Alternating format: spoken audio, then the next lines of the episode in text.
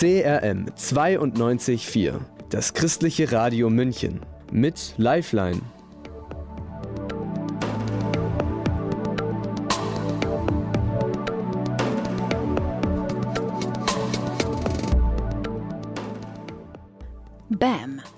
Angst vor Konflikten. Das ist der Titel des aktuellen Buches für Paare von Frauke und Tobias Teichen aus dem ICF hier in München. Bam klingt nicht besonders christlich oder versöhnt. Und doch sind schöne Perlen in diesem Buch. Der Autor und Pastor Tobias Teichen ist heute im Studio, um mehr darüber zu erzählen. Der Spruch des Tages. Ich habe neulich einen Comedy-Clip gesehen. Da ist ein Theaterbesucher mitten in der Romeo und Julia-Vorstellung aufgestanden und hat laut gerufen: Bring dich nicht um, Romeo! Julia ist doch gar nicht tot! So ein Warnruf hätte ihn vor dem Tod gerettet. An diese Szene musste ich denken, als ich die Bibelstelle im Matthäusevangelium gelesen habe. Da sagt Jesus, hört auf zu sündigen und kehrt um zu Gott, denn das Himmelreich ist nahe.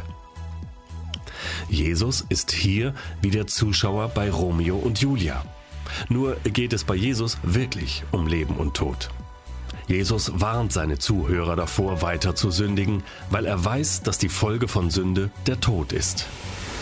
Der Spruch des Tages steht in der Bibel.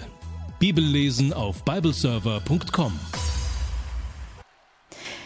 Love, Liebe, das äh, ist auch unser Thema heute. Und ich freue mich sehr, dass du heute da bist, Tobias Teichen. Ja, hallo. Willkommen. Ja, du hast ein Buch zusammen mit deiner Frau geschrieben.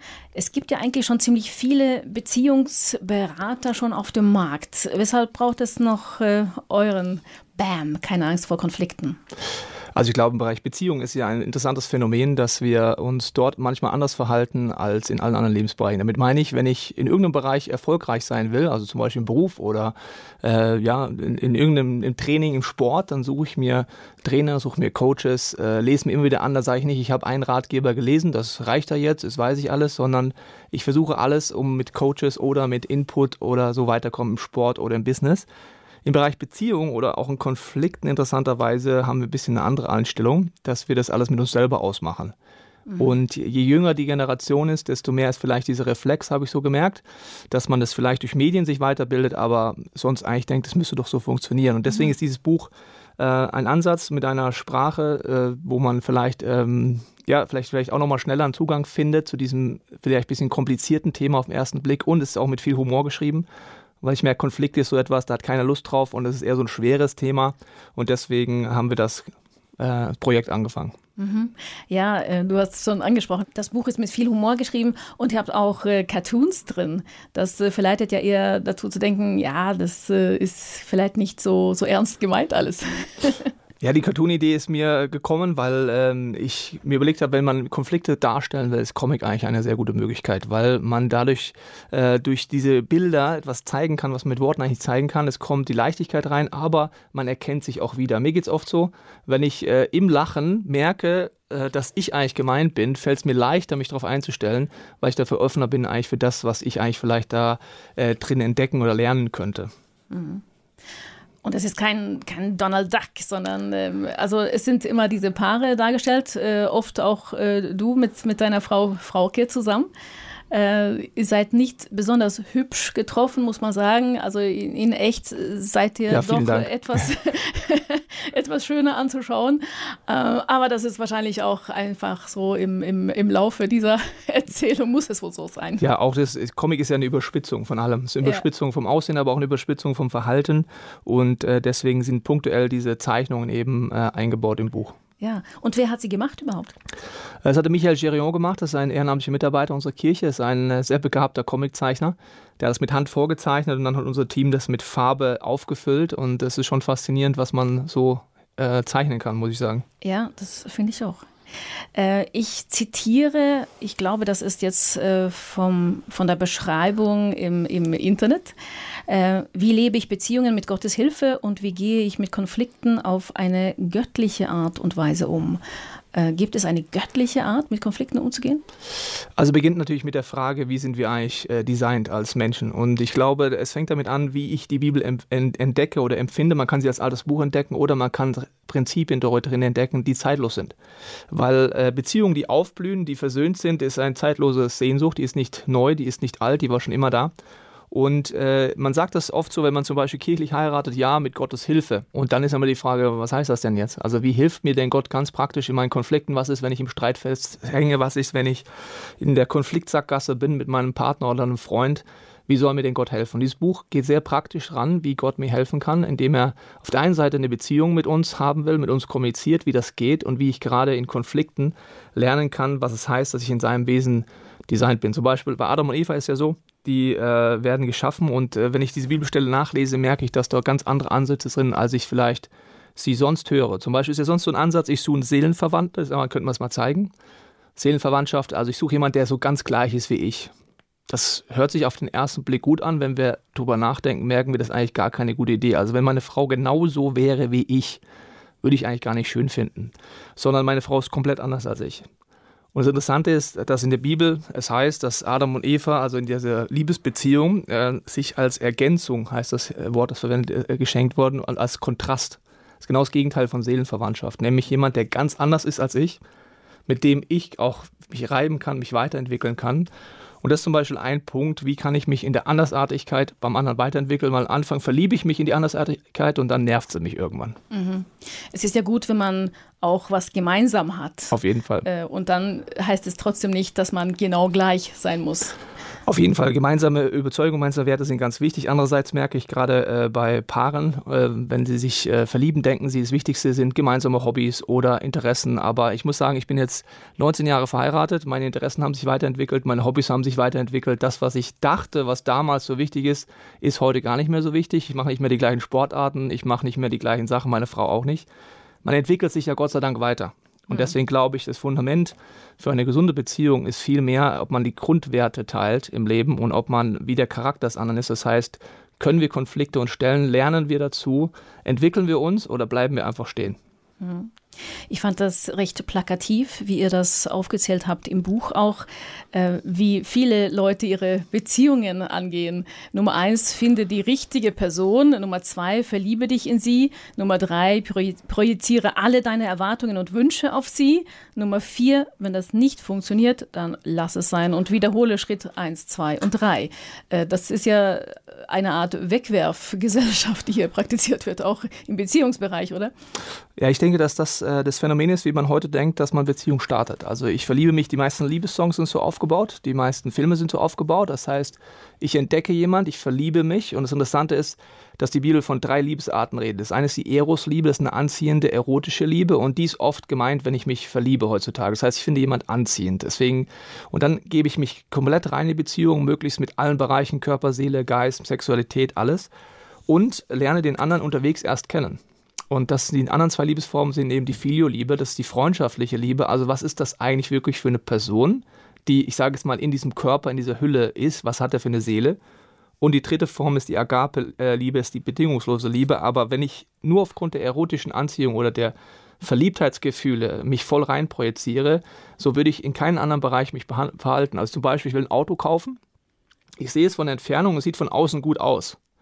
Und dann sagt der Verkäufer, ja, es kostet 50.000 Euro. Ich sage, ja klar, zahle ich. Nee, ich würde schon sicher gehen wollen, ist der Motor gut?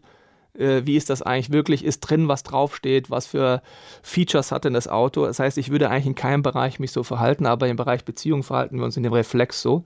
Und da gibt uns die Bibel wieder einen ganz anderen Tipp. Sie sagt eher, dass es wichtig ist, ähm, was heißt eigentlich, dass Gott in meinem Leben sein will und wie werde ich die richtige Person? Das heißt, wie kann ich denn mit mir selber gut umgehen. Weil wenn ich nicht zum Beispiel mit mir alleine sein kann und mich selber eigentlich gar nicht mag, wie soll ich das dann aushalten, dass jemand mir äh, nahe kommt? Und ähm, wenn ich meine Hoffnung eher darauf setze, dass in einer aller Unfertigkeit, in allen Fehlern und allen Enttäuschungen ich mit Gottes Hilfe durchkomme, ist eine andere Haltung, weil das ist, glaube ich, Realität. Weil sonst sind wir oft sehr enttäuscht von Partnern, weil wir alles in sie projizieren. Und kein Mensch kann mich wirklich tief drin erfüllen. Das ist einfach eine Realität, wo ich gemerkt habe. Christliches Radio München. Hören und verstehen. Hier ist die Sendung Lifeline des christlichen Radios München. Zu Gast habe ich heute Tobias Teichen, Pastor im ICF hier in München. International Christian Fellowship heißt diese Gemeinde. Wir reden heute über dein Buch BAM, keine Angst vor Konflikten. Und wir haben darüber gesprochen, gerade vor der Musik, dass äh, ich zu einer Person werden muss, äh, mit der ich selber klarkomme und äh, die auch ein Gegenüber ist in einer Partnerschaft. Ich glaube, da setzen viele nicht zuerst an, sondern zuerst geht es darum, wer ist gut für mich. Auf jeden Fall. Ich meine, es gibt zwei Möglichkeiten. Das heißt, ich suche nach einem, nach dem perfekten Partner. Das kann unterbewusst ein Ziel sein. Nur je mehr wir zum Beispiel darüber nachdenken, äh, merken wir wahrscheinlich, dass es keine schlaue Idee ist. Wenn es einen perfekten Partner gäbe, was es nicht gibt, weil es gibt nur Menschen mit Fehlern, mit Schwächen, mit Macken. Und jemand hat mal gesagt, jetzt das, viel, sind viele Leute enttäuscht, wenn sie ja, das hören. auf jeden Fall. Weil wir müssen es ja nur selber angucken und dann merken wir, dass das Zitat, äh, das ich mal gelesen habe, jeder ist normal, bis man ihn kennenlernt, eigentlich stimmt. Also wir können nach außen was projizieren, wir können mhm. was darstellen, aber tief drin haben wir trotzdem unsere Abgründe, unsere Fehler, die Dinge, die wir nicht an uns mögen. Und in einer Beziehung wird mir jemand immer nahe kommen und irgendwann wird er definitiv auch diese Bereiche an mir kennenlernen. Und äh, wenn ich jetzt denke, ich suche einen Partner, der perfekt ist, ich habe mir das mal überlegt, wenn meine Frau perfekt wäre, das wäre für mich gar nicht gut, weil dann würde ich ja meine Unperfektheit jeden Tag ganz krass erleben. Also sie wäre immer liebevoll, würde immer vergeben, würde immer, wäre immer für mich da. Und ich würde es eben oft nicht schaffen. Also eine Beziehung will ich eigentlich ehrlich gesagt gar nicht, sondern ich denke eher, wie kann man, wie können zwei unperfekte Menschen, mit ihren Fehlern und Schwächen sich begegnen. Solange ich denke, dort draußen gibt es irgendjemand, der perfekt für mich ist, werde ich es, glaube ich, nie erleben, weil das ist eine, eine Fata Morgana, würde ich sagen, ist etwas, was es überhaupt gar nicht gibt. Auch der einzig Richtige gibt es für mich nicht, weil ich habe letztens mir das Lustige überlegt, wenn es nur eine Person gäbe, die zu mir passt, also nach der muss ich einfach suchen. Mhm. So sind ja viele Liebesfilme aufgebaut, ja? ja? Also man ist schon kurz vorm Traualtar und dann fällt einem ein, dass man die Jugendliebe aus Italien ja auch noch gibt und was ist denn mit der und so. Die wäre doch eigentlich perfekt, aber sagen wir mal, es gäbe einen wahren richtigen Partner, dann wäre es ja in dem Sinne so, wenn nur einer die falsche Person heiratet. Also zum Beispiel der Giuseppe sollte die Hannelore heiraten, die ist gerade in Papua-Neuguinea, heiratet jetzt aber den Sven. Mhm. Das wäre ja für alle schlecht, weil dann hat sie den Falschen genommen, weil sie den Falschen hat, muss der Giuseppe auch die Falsche nehmen und dann gibt es einen Domino-Effekt. Jeder hat mhm. einen falschen Partner. Also das geht irgendwie nicht Ziemlich krass, ja. auf, mhm. wenn das so wäre. Mhm. Und deswegen glaube ich, ist eher die Frage, und dazu hilft das Buch, wie kann ich als nicht perfekter Mensch eben mit meinen Fehlern, mit meinen Schwächern, trotz Enttäuschungen eine Liebesbeziehung führen, die aufblüht, wo man sich immer näher kommt und sich nicht immer mehr trennt. Hm. Du schreibst ihn im Buch ja ziemlich persönlich auch, oder ihr schreibt beide sehr persönlich, wie es euch geht, miteinander und, und so jeder für sich, welche Gedanken er hat. Und du hast auch äh, bekannt sozusagen, dass du äh, nicht immer so gerne Konflikte angegangen bist. Wie, wie hat sich das verändert und warum? Ich glaube, wir alle sind erstmal geprägt von unserer Familiengeschichte, auch wie wir Konflikte erleben. Also wir haben es zu Hause erlebt, wir haben es eintrainiert äh, und äh, jeder hat so ein Konfliktverhalten, glaube ich. Äh, das eine, der eine ist vielleicht eher so der ich sage mal, sehr offensive Typ, sehr emotionale Typ. Der andere zieht sich eher zurück und das haben wir im Buch auch so mit Bildern oder mit äh, Tierbildern verwendet. Zum Beispiel, ich war eher so der Schildkrötentyp. Das heißt, beim Konflikt habe ich mich zurückgezogen in mein Häuschen und habe mich äh, äh, versteckt. Meine Frau ist eher so Gorilla-Typ, die greift eher an im, im Streit sozusagen. Also das sind so Reflexe, das die klingt, man hat. Klingt ziemlich heftig. Ja, das ist auch so. Man kann ja, man muss ja nicht mit schlagen, sondern einfach mit Worten oder emotional sein oder dem anderen das so hingeben. Und äh, ich, bei mir war das so, dass ich äh, unterbewusst eine Prägung hatte, dass Konflikte etwas Schlechtes sind. Also ich hatte Angst vor Konflikten im Endeffekt. Bei mir war das äh, erst, äh, musste erst Gott mir Dinge zeigen, die mir, wie gesagt, weil sie mir nicht bewusst waren, dass es seit meiner Kindheit so ist, dass ich äh, bei Konflikten so eine Scheidungsangst eigentlich hatte. Das heißt, ich hatte mir abgespeichert, Konflikt ist gleich Gefahr, ist gleich die Möglichkeit, dass man sich scheidet, egal in einer Freundschaft, in einer Beziehung und so weiter. Und deswegen bin ich Konflikten aus dem Weg gegangen. Ich habe sie abgefedert, ich habe sie versucht zu dämpfen, ich habe versucht immer dem anderen entgegenzukommen, nur das geht nicht auf Dauer gut, weil irgendwann wird die Seele das nicht mehr mitmachen, weil so viel Last kann man nicht tragen. Hm. Man Aber, hat ja auch selber eine, eine Meinung und ja, selber genau. Bedürfnisse. Wenn man die immer wieder wegschluckt oder unter den Teppich kehrt, wird es irgendwann rauskommen, entweder durch körperliche Symptome, so war das bei mir. Ich hatte fast, äh, ich hatte ein, äh, ja, ein, fast einen Herzinfarkt und der Arzt hat dann gesagt, dass es sozusagen psychosomatisch war. Es war kein körperlicher Grund. Er hat gesagt, ich muss aber herausfinden, warum meine Seele der Meinung ist, sie würde lieber sterben, obwohl mein mhm. Körper sagt, ich könnte noch leben. Und dann bin ich auf die Reise gegangen, habe eben, was im Buch auch beschrieben ist, wie man kann mit Gottes Hilfe herausfinden, warum verhalte ich mich so, wie ich mich verhalte. Und bei mir war das eben diese Angst und die musste ich erstmal erkennen. Ich konnte sie mit Gott äh, am, Jesus am Tausch, Tausch, wirklich am Kreuz eintauschen, aber ich musste dann auch trainieren, Konflikte äh, als positiv zu sehen und anzugehen. Und das mhm. war dann Trainingseffekt. Das steht auch in dem Buch drin, wie kann ich denn jetzt trainieren jetzt? Wie ist ein Trainingsplan? Wie kann ich ganz praktisch anfangen, Konflikte konstruktiv anzugehen? Mhm. Glaube ich, äh, eine gute Sache. Äh, sicherlich nicht nur für dich, sondern für, für die meisten Menschen, wenn man Angst davor hat. Und vielleicht auch für Menschen, die keine Angst haben vor Konflikten, einfach zu lernen, mit anderen umzugehen, die vielleicht nicht die, die gleiche Ausrüstung haben. Also vielleicht fällt es dem einen leichter, den Konflikt anzugehen oder spricht auch seine Gefühle aus. Aber die zweite Frage ist ja, am Ende vom Konflikt steht da wirklich, dass wir uns verstanden haben, dass wir uns versöhnt haben oder habe ich dir einfach nur die Meinung gesagt? Also das ist immer die Frage. Ich glaube, ein Konflikt als Ziel sollte ja sein, Versöhnung und dass man sich versteht und dass man sich weiterentwickelt und nicht der eine sagt die Meinung, jetzt fühle ich mich kurz besser, weil meine Emotion raus ist. Das heißt, die göttliche Idee von Konflikten ist, dass man sich versteht, die Perspektive steht, dass man sich vergeben kann, dass man aber sich auch weiterentwickelt an dem anderen und dass es nach vorne geht. Aber dazu gehören dann auch Kompromisse und Versöhnung irgendwo.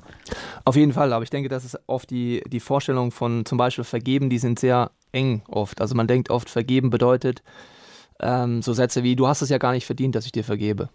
Oder ähm, man denkt, Vergeben ist Vergessen. Also ich kann das ja nicht vergessen, was du mir angetan hast, deswegen kann ich dir nicht vergeben. Oder man denkt, vergeben ist versöhnen. Das heißt, wenn ich dir jetzt vergebe, müssen wir automatisch beste Freunde sein. Und die Bibel sagt uns genau einen Unterschied zwischen vergeben und versöhnen. Vergeben heißt erstmal, ich habe eine Last bei mir, weil ich bin verletzt, ich bin enttäuscht, ich habe vielleicht Bitterkeit in meinem Herzen. Vergeben heißt, ich kann zu Jesus Christus gehen, ich kann es bei ihm eintauschen, die Last, die ich habe. Weil wenn ich dir etwas nachtragen würde, habe ich ja die Last, nicht du. Das heißt, wenn du mich verletzt, ich nachtragen bin, trage ich die Last. Vergeben heißt erstmal mit meiner Last zu Gott zu geben und Entlastung zu geben. Und versöhnen würde bedeuten, dass wir schauen, können wir gemeinsam in die Zukunft gehen. Das ist nicht immer möglich, weil dazu braucht es zwei Parteien. Also wenn wir beide uns streiten würden, äh, die Versöhnung würde nur gehen, wenn wir beide nicht nur vergeben, sondern wenn wir beide auch konstruktiv vorwärts gehen. Und das äh, ist noch vielleicht ein Beispiel. Zu mir kam mal eine Frau, die hat gesagt, ja, sie dachte immer, dass man immer vergeben muss. Und sie hat das leider so verstanden, dass sie in einer Ehe, wo sie immer geschlagen wurde, ihr Mann halt vergeben hat und verstanden hat, sie muss immer in dieser Ehe bleiben. Hm. So hat sie auch biblische Prinzipien verstanden. Und dann habe ich ihr das auch nochmal erklärt. Für sie war das sehr dramatisch. dass vergeben heißt erstmal, wie gesagt, ich lasse die Last nicht bei mir, aber versöhnen geht nur, wenn der Beispiel der Mann aufhören würde zu schlagen. Sonst können wir nicht gemeinsam in die Zukunft gehen, sonst müsste ich sagen, dann müssen wir uns eben trennen, wenn dieses destruktive äh, bleibt. Hm. Du hast jetzt von Vergebung äh, zwischen mir und Gott gesprochen, aber vergeben geht doch auch unter Menschen. Also erstmal auch um Vergebung zu bitten für das, was man falsch gemacht hat, vielleicht dem anderen gegenüber. Ja, auf jeden Fall. Bei Vergeben ist es ja auch so, dass wenn ich erkenne, dass meine Taten Zerstörung äh, gebracht haben, egal ob ich das jetzt wollte oder nicht wollte, ist ja etwas, wo ich immer den anderen um Vergebung bitten kann. Also wenn ich sehe, was das angerichtet hat beim mhm. anderen und ich überlege, ich wollte das jetzt so nicht, äh, ist es ganz wichtig, auch auf der Zwischenmenschen eben um Vergebung zu bitten. Mhm. Und dann ist Versöhnung möglich. Genau. Mhm. Hier ist Lifeline, eine Sendung des christlichen Radios München auf der 92.4. Zu Gast ist heute Tobias Teichen vom ICF hier in München. Er hat mit Frau Geteichen, mit seiner Frau zusammen, das Beziehungsbuch geschrieben. Bam, keine Angst vor Konflikten. Wir haben darüber gesprochen, wie wichtig auch Vergebung und Versöhnung ist in einem Miteinander.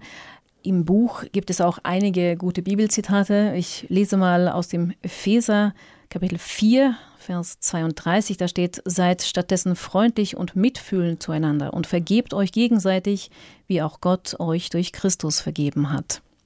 Das hat also einen, einen sehr hohen Stellenwert generell unter uns Menschen, dass wir immer wieder zu diesem Punkt kommen. In diesem Buch beschreibt ihr auch, wie wichtig es ist, ein gutes Fundament zu haben äh, in einer Ehe oder überhaupt in einer Beziehung. Äh, wie bekommt man denn dieses gute Fundament? Also ich denke, das Fundament ist natürlich die Frage, wo will ich hin mit meiner Beziehung? Das gibt es gar nicht allgemeingültig. Wenn ich sage, äh, ich möchte in meiner Beziehung an den Punkt kommen, dass sie wirklich standhaft ist, dass sie ein festes Fundament hat, dass sie hält, trotz Konflikte, trotz Stürme des Alltags, Wenn ich vielleicht sogar sage, ich möchte, dass meine Beziehung unterm Strich aufblüht und dass dort äh, vielleicht Familie oder was ich was raussteht, ist was ganz anderes, als wenn ich sage, ich sehe Beziehungen so, dass sie halt mir etwas geben muss und dass sie mir mich erfüllen soll und so, wenn sie mich nicht mehr erfüllt, beende ich sie wieder. Deswegen ist es sehr die Frage, was für ein Ziel habe ich denn für meine Beziehung? Ich glaube, unter Strich tief im Herzen haben wir alle den Wunsch, dass eine Beziehung hält und dass sie auf dem Fundament ist. Und ein äh, bisschen wie in der Bibelstelle heißt es ja da, dass wir als Vorbild nehmen sollen, wie Gott uns vergibt und es das heißt auch, dass äh, Jesus davon redet, dass er wie ein Fels ist. Das heißt, das bedeutet, er kann uns Dinge zeigen und auch, äh, auch durchs Wort, durch die Bibel, das Wort Gottes zeigen, wie wir auf einem festen Fundament stehen können. Und das hat damit zu tun, dass man auf der einen Seite merken kann, dass man von Gott geliebt ist, dass man auf der zwischenmenschlichen Ebene lieben kann und auch sich selber liebt. Und ich denke, das sind so Punkte, wo wir alle viel Luft nach oben haben und es oft nicht hinkriegen. Aber das Fundament fängt damit an, dass ich sage, okay, was sind die Grundwerte, die wir teilen? Also, äh, wenn man jetzt nicht an Gott glaubt, kann man es genauso überlegen, welche Werte haben wir denn wirklich? Nicht welche Hobbys, wie ich vorhin gesagt habe, weil Hobbys ändern sich und Interessen ändern sich. Was für, für Werte haben wir, die wir gleich haben? Ist zum Beispiel Treue ein Wert, ja oder nein? Wenn ein Treue ein Wert ist, dann hat es entsprechend Konsequenzen für mein Leben. Mhm. Und äh, der, das Entscheidende ist für mich dann zu sagen, wie kann ich, jetzt im Buch wird beschrieben, wie kann ich mit einer Gottesbeziehung ein Fundament haben, weil oft habe ich die Kraft nicht.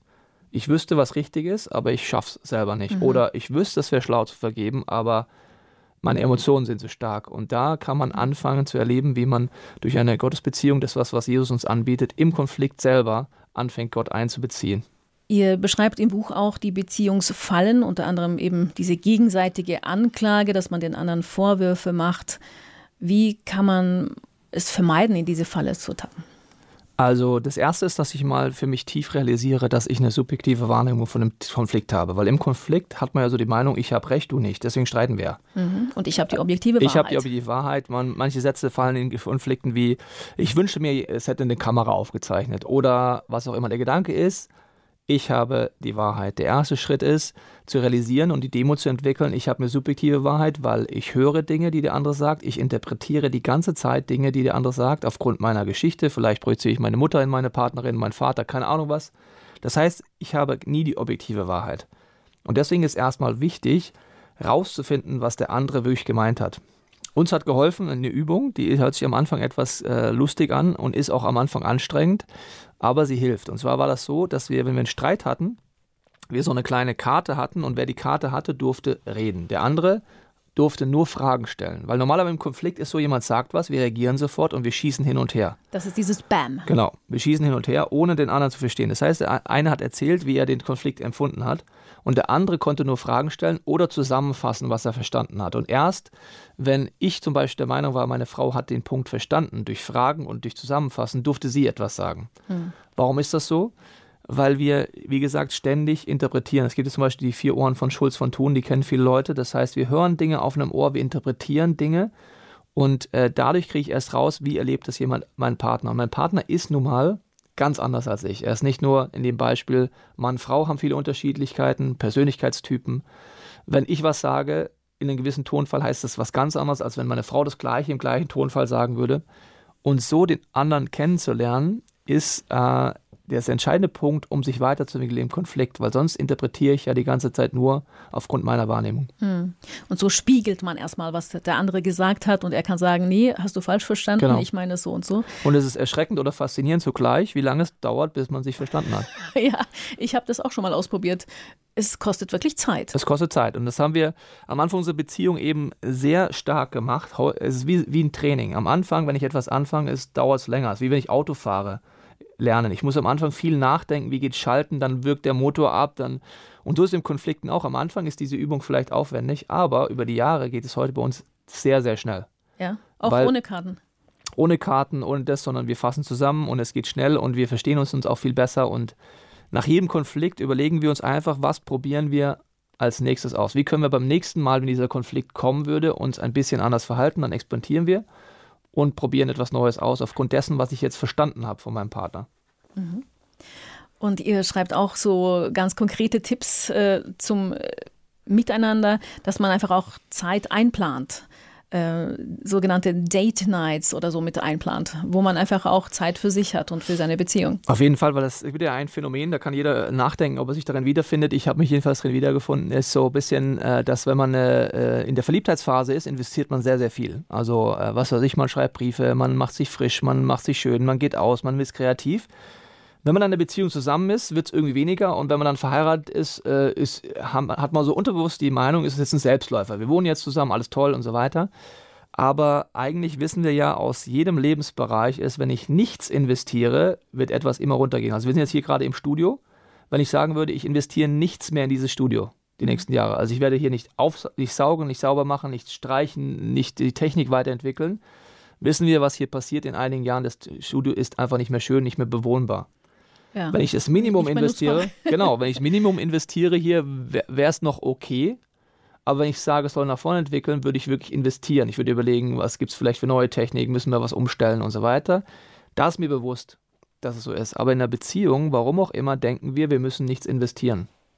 Es mhm. gibt mir die ganze Zeit nur. Aber eine Beziehung ist etwas, und auch eine Freundschaft überall. Mhm. Wenn ich keine Zeit investiere und wenn ich nicht Kraft investiere, wird sich das gleich passieren wie in dem Beispiel von diesem Raum hier. Er wird sich, äh, wird sich nicht mehr wohnbar sein. Und deswegen haben wir für uns das so entwickelt, dass wir äh, einfach die positiven Verhaltensweisen von der Dating-Phase beibehalten. Das heißt, dass wir im Alltag Qualitätszeiten haben, wo zum Beispiel einer von uns zuständig ist, wie früher auch. Sie überlegt, was machen wir, wie machen wir es. Und ähm, das haben wir einfach gemerkt, dass aufgrund unserer eigenen Verhaltensweisen, unserer eigenen Fehler, dass wir es eben nicht gemacht haben, dass es wesentlich besser ist, immer wieder in die Beziehung zu investieren. Mhm.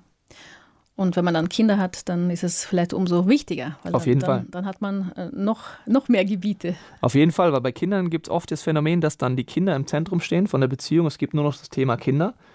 Und äh, ich habe es mal so für mich zusammengefasst. Mein Wunsch ist ja, dass mein Sohn mit 18 oder wann auch immer auszieht und meine Frau bleibt und nicht andersrum.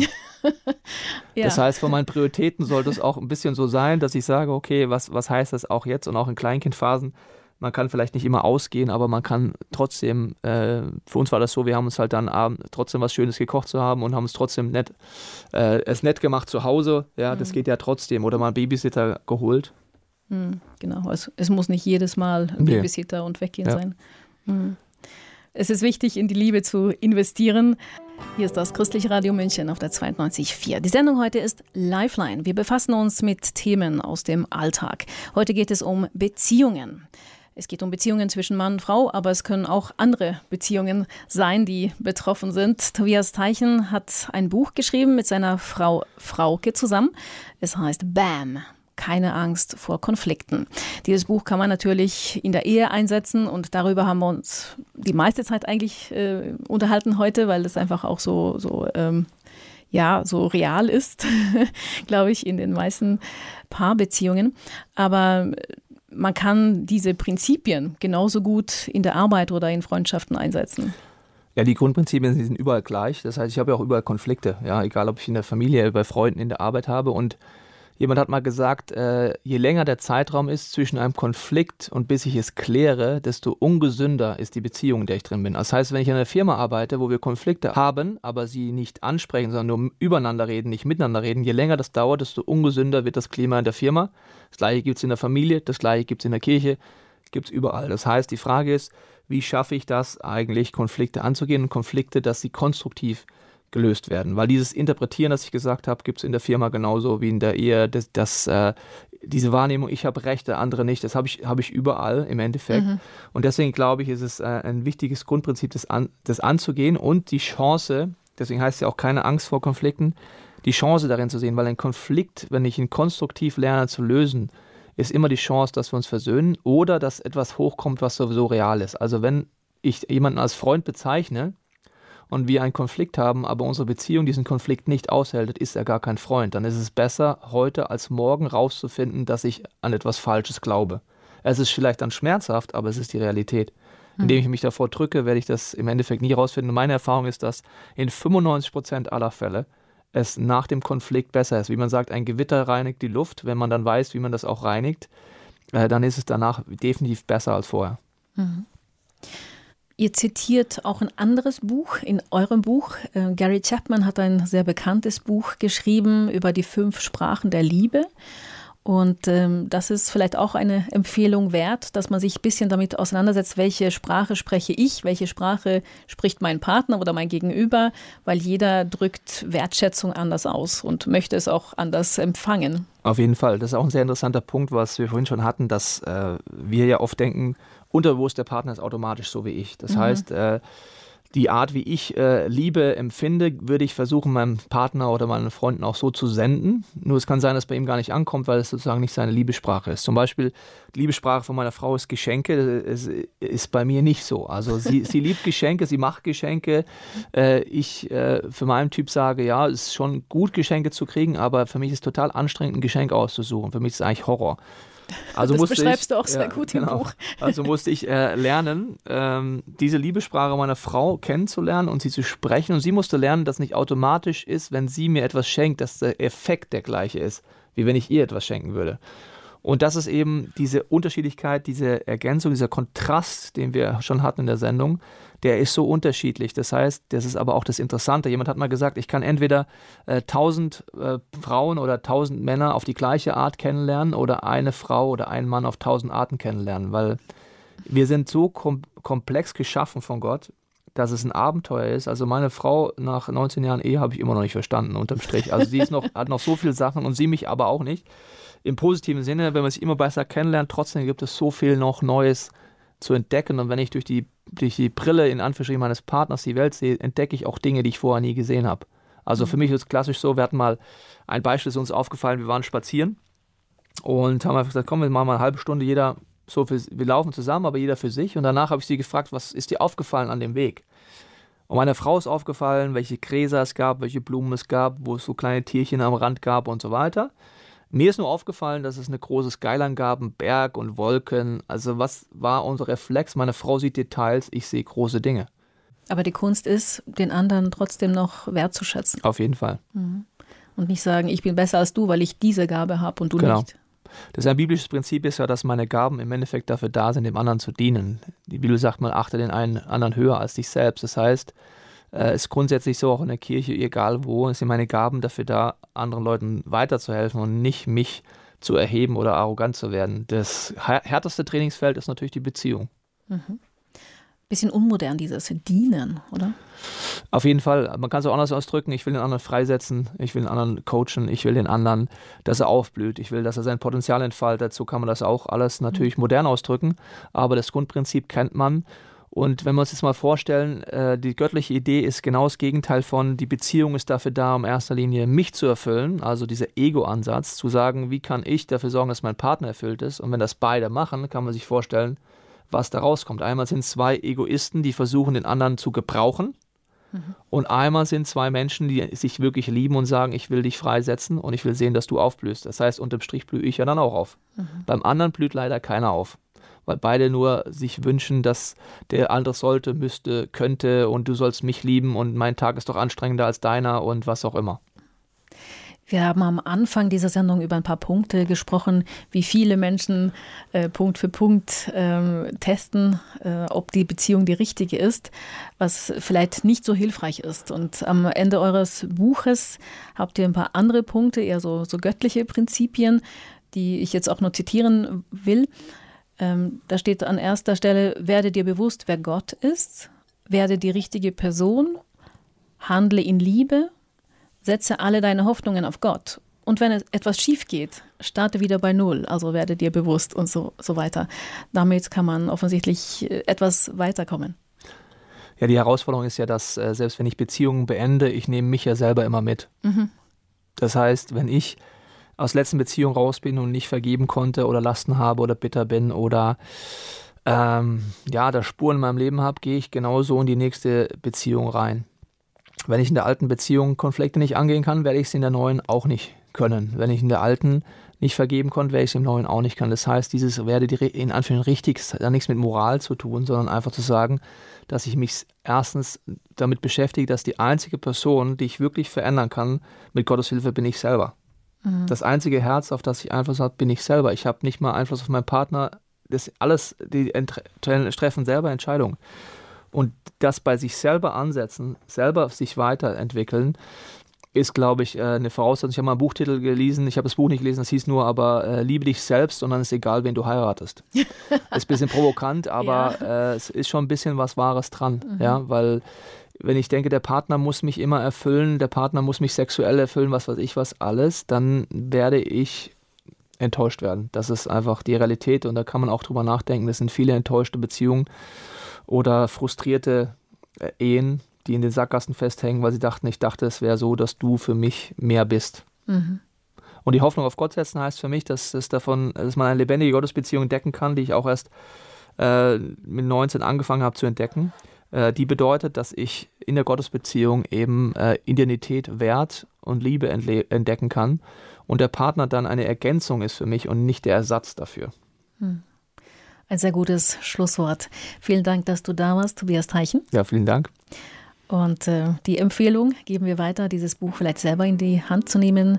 Bam, keine Angst vor Konflikten von Frauke und Tobias Teichen, herausgegeben im SCM Verlag.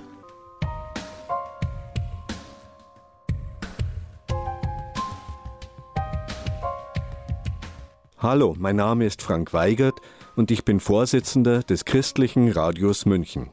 Ich freue mich, dass wir schon viele Jahre senden und Ihnen ein Programm bieten können, das von Jesus erzählt und gute Musik präsentiert. Rückmeldungen berichten von einer Ermutigung für den Alltag, die ankommt. Wir können senden, weil uns Menschen wie Sie mit freiwilligen Spenden unterstützen. Vielen Dank dafür. Und damit wir auch weiterhin ein gutes Programm ausstrahlen können, bitte ich Sie heute erneut um Unterstützung. Die Kontodaten finden Sie auf unserer Homepage christlichesradio.de. Gottes Segen durch das CRM 924. Das war's für heute. Eine Stunde Lifeline ist vorbei. Ich bin Annika Eller und wünsche Ihnen noch alles Gute mit Gottes Segen. Sie hörten eine Sendung des Christlichen Radios München. Das CRM ist ein Arbeitszweig des eingetragenen Vereins Christliche Medien München. Erster Vorsitzender ist Pastor Frank Weigert und Redaktionsleiterin Annika Eller. Unsere Sendezeiten sind auf UKW 92.4 Montag bis Freitag von 14 bis 15 Uhr mit einer Wiederholung von 0 bis 1 Uhr und Sonntag von 9 bis 10 und von 13 bis 14 Uhr. Über das Digitalradio DAB Plus empfangen Sie uns montags bis freitags von 16 bis 18 und von 0 bis 1 Uhr. Im Internet gibt es mehr Informationen und die Sendungen jederzeit zum Nachhören. www.christlichesradio.de Unsere Postadresse lautet Christliches Radio München, Maistraße 5 in 80337 München. Schalten Sie auch unsere Fernsehsendungen ein, sonntags um 10.30 Uhr bei München TV. Wir wünschen Ihnen gute Impulse und Gottes Segen durch unser Programm.